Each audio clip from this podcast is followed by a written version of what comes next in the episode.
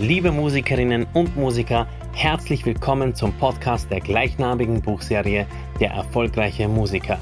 Hier hörst du von echten Zahlen, echten Geschichten, echten Fakten übers Musikbusiness. Und wenn du wie ich der Meinung bist, dass der Mindset entscheidend ist, um sich seine Künstenkarriere-Träume zu erfüllen, dann bist du hier genau richtig. Schön, dass du dabei bist. Schön, dass du auch heute wieder einschaltest zum Podcast der gleichnamigen Buchserie Der erfolgreiche Musiker.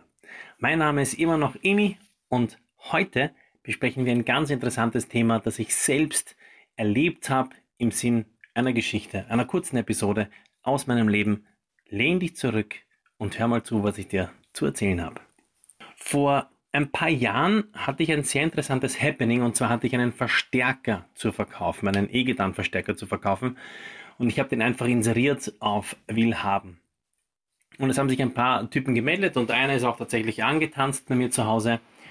Und ähm, ja, wir haben ein ganz kurzes Gespräch miteinander geführt. Er hat mir erzählt, dass er in einer Metal-Band spielt und äh, war ganz stolz auf seine Band und hat gesagt, jetzt äh, braucht er auf jeden Fall einen besseren Verstärker. Und meiner hätte ihm auf jeden Fall ähm, laut Willhaben gut gefallen und der ist jetzt eben da, um den Verstärker zu testen. Und ich habe gesagt, okay, wir machen so. Ähm, setze dich in mein Studio, ähm, probier den Verstärker auf Herz und Nieren, du kannst ihn aufdrehen, wie du willst. Ähm, und ich komme einfach in, keine Ahnung, 15 Minuten wieder und kassiere die Kohle.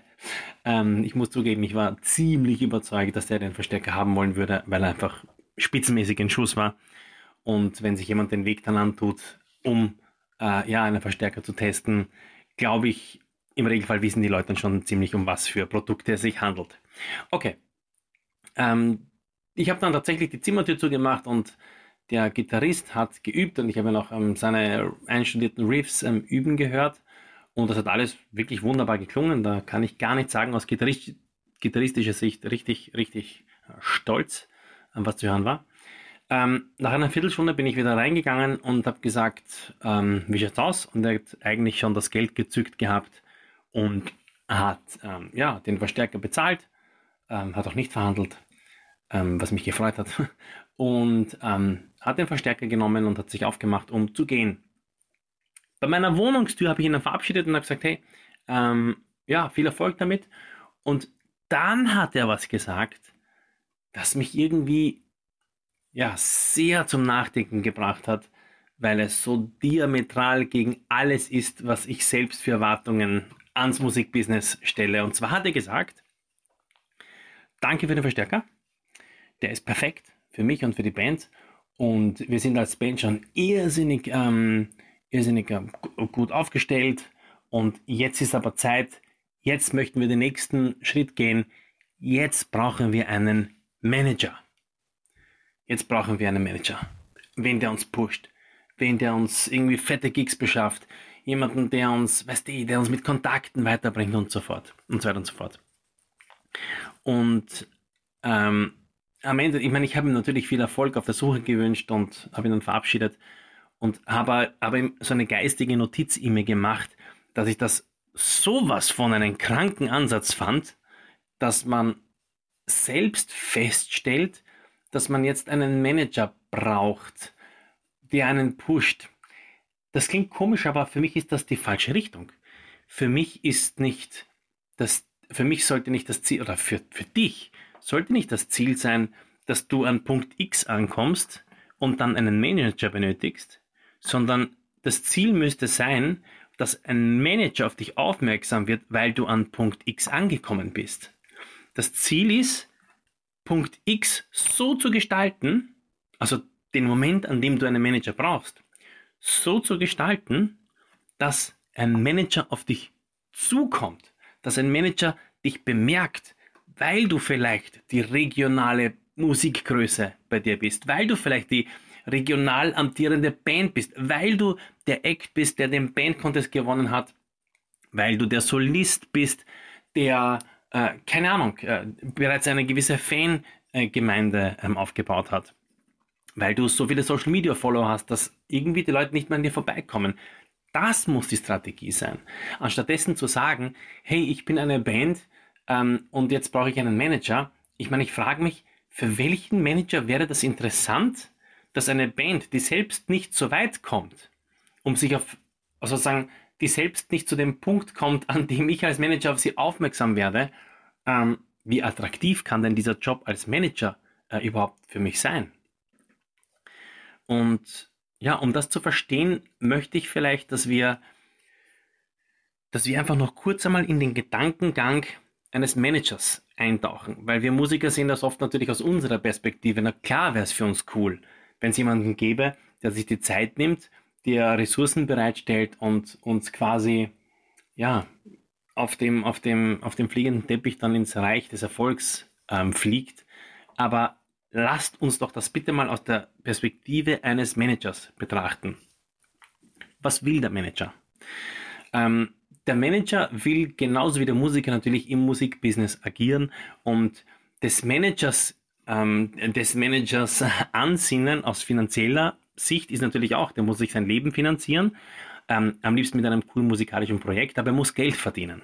Genauso wie du als Musiker dein Geld verdienen musst, muss auch der Manager eben Geld verdienen, um sein Leben zu bestreiten. Wie verdient das der Manager? Ähm, branchenüblicherweise ähm, ist ein Managervertrag, ich kann jetzt nur sagen, in etwa mit 20% von allen Einnahmen des Künstlers dotiert.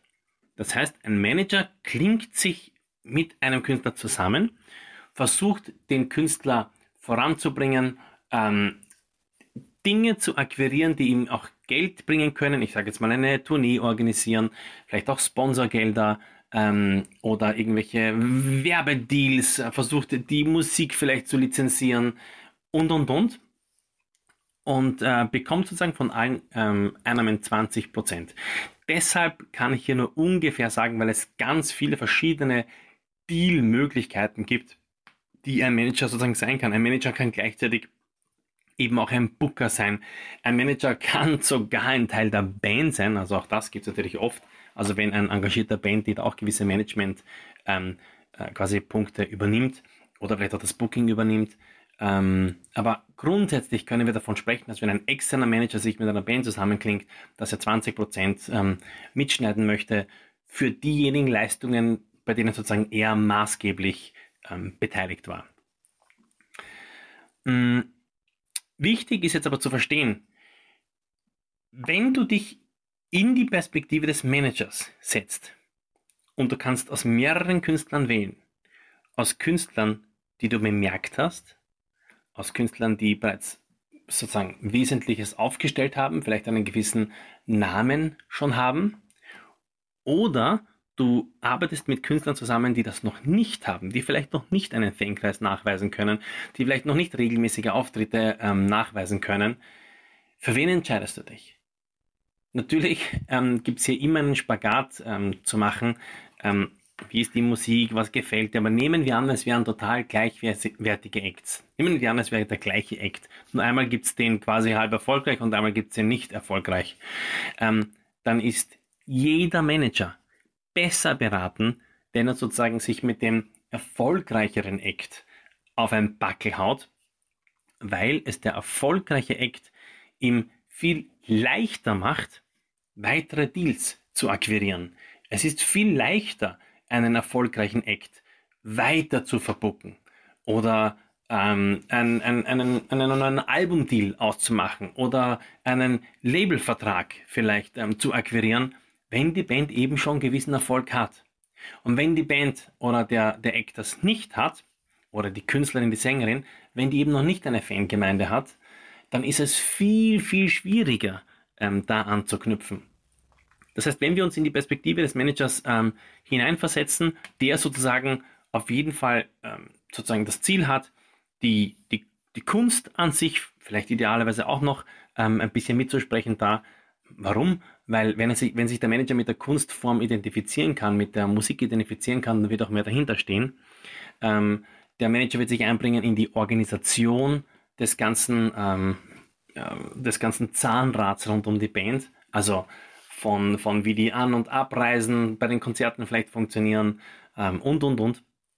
Und natürlich ähm, wird sich der Manager auch finanziell einbringen, versuchen, ähm, quasi Geld für die Band ähm, zu akquirieren. Und da das eben alles leichter ist, wenn man bereits eine organisierte Truppe hat, die schon irgendwo steht, weil da der Manager eben die Gewissheit hat, dass, ja, dass, dass die Band das schafft und bereit ist, diesen Weg zu gehen, ähm, dann ist der Manager eben immer besser beraten, wenn er das ähm, mit erfolgreicheren Acts macht. Und das ist schon ein ganz, ganz wesentlicher Punkt. Die größten Manager, die erfolgreichsten Manager im deutschsprachigen Bereich, die arbeiten auch wirklich mit den erfolgreichsten Künstlern. Ähm, und man braucht sich dabei aber auch nicht schlecht fühlen als, als, als, als Künstler, wenn man jetzt eben keinen Manager akquirieren kann, weil man eben noch nicht groß ist. Es wirkt dann zwar so, als ob sich die Katze in den Schwanz hier beißt, weil ich bin ein kleiner Act, deshalb wollen Manager mit mir nicht zusammenarbeiten, die mich groß machen könnten. Deshalb kriege ich keinen Manager. Also irgendwie, das passt irgendwie nicht. Man ist da, man ist in so einer Endlosschleife gefangen.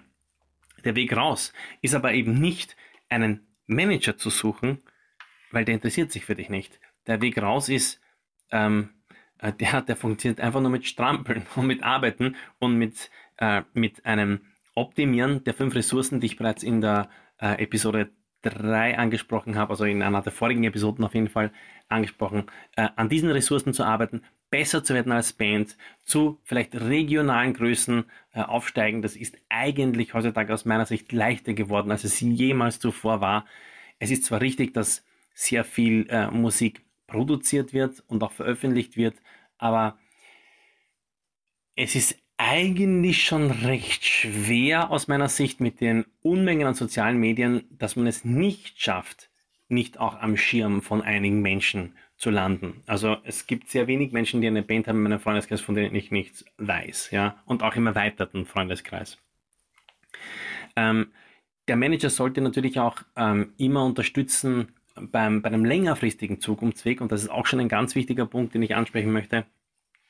Ähm, ein Manager wird einen Vertrag wollen. Also jemand, äh, eigentlich so gut wie jeder, der ernsthaft mit dir ins Business einsteigt, außer bei Live-Musikern ist das zwar oft ein bisschen anders, aber ich sage jetzt mal im Sinne eines Manager-Deals ähm, wird ein Vertrag eines Tages auf den Tisch kommen. Und der Vertrag eines Managers, den darf man eben nicht nur immer als Knebelvertrag sehen als Musiker.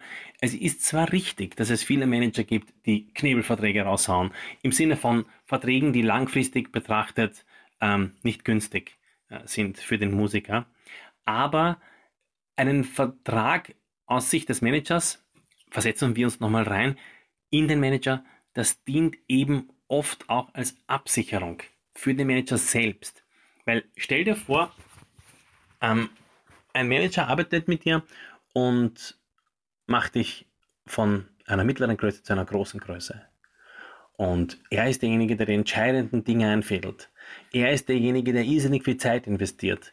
Er ist derjenige, der seine Kontakte bereitstellt und, und versucht, dein dein Musiker-Business so richtig ähm, hoch zu pushen ähm, und dann springst du ab. Dann hat der Manager nun mal nachhaltig nichts davon. Und das ist ein Riesenproblem und ein riesiges Risiko für den Manager. Und deshalb sind Verträge dann oft so gestrickt, dass sie Eckpunkte haben, die dafür sorgen, dass der Manager auch für einen gewissen Zeitraum ähm, und auch für vielleicht zukünftige Optionen Möglichkeiten hat, aus dem Erfolg, den er dir äh, quasi lukriert hat, noch einen gewissen Profit zu schlagen, was aus meiner Sicht dann aber auch ähm, okay ist. Ähm, ja, am Ende des Tages wollte ich einfach, dass du versuchst, dich mal in diese Perspektive reinzusetzen und, und vielleicht auch nochmal nachdenkst, wann ist der Moment da, an dem du erwartest, dass eine weitere Person alles für dich gibt. Wann ist der Moment da, an dem du erwartest, dass eine weitere Person sich für dich einsetzt? Und jetzt sage ich dir was. 85% aller Musiker gehen einer zweiten Tätigkeit nach, neben der Musik. 85% der Musiker sind nicht all in. Sie träumen davon. Sie sagen, ich würde alles tun, um als Musiker leben zu können, aber sie ziehen es nicht durch wenn 85% der Musiker nicht bereit dafür sind, um alles dafür zu tun, um sich für sich selbst einzusetzen.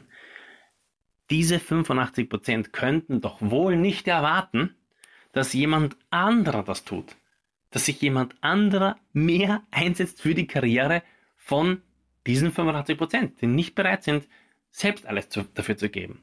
Also, wenn ich Manager wäre und ich würde erfahren, hey, du gibst nicht alles für deinen, für deinen Erfolg, du gibst nicht alles, ja, dann kannst du dir mal sicher sein, dass ich auch nicht alles geben werde. Mit dir will ich gar nicht zusammenarbeiten. Auf der anderen Seite, wenn ich jetzt jemanden sehe, der alles gibt, wenn es jemanden gäbe, der alles gibt, dann kannst du dir auch sicher sein, von dem wird man gehört haben.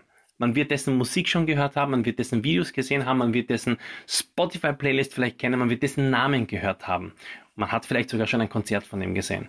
Wenn jemand alles gibt, dann ist es immer so. Oder so gut wie immer so. Ähm, ich würde sagen, es gibt ganz wenige Fälle, wo das nicht der Fall ist. Ich habe hier keine Zahlen, es ist nur Bauchgefühl. Ähm, aber sozusagen die Statistiken sagen eindeutig, dass der Großteil der Musiker eben nicht so agiert.